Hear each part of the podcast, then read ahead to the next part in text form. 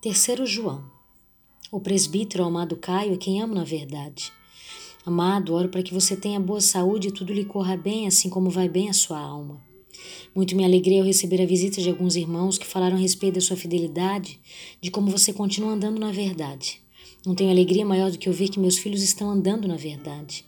Amado, você é fiel no que está fazendo pelos irmãos, apesar de eles serem desconhecidos. Eles falaram à igreja a respeito deste seu amor. Você fará bem se os encaminhar em sua viagem de modo agradável a Deus, pois foi por sua causa do nome que eles saíram sem receber ajuda alguma dos gentios. É, pois nós devemos receber com hospitalidade irmãos como esse, para que nos tornemos cooperadores em favor da verdade.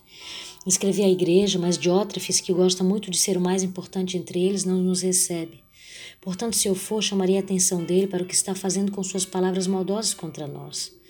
Não satisfeito com isso, ele se recusa a receber os irmãos, impede os que desejam recebê-los, os expulsa da igreja. Amado, não imite o que é mal, mas sim o que é bom. Aquele que faz o bem é de Deus, aquele que faz o mal não viu a Deus.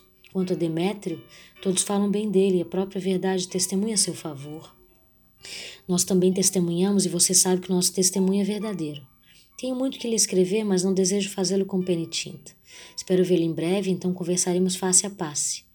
A paz seja com você. Os amigos daqui lhe enviam saudações. Saúde os amigos daí, um por um.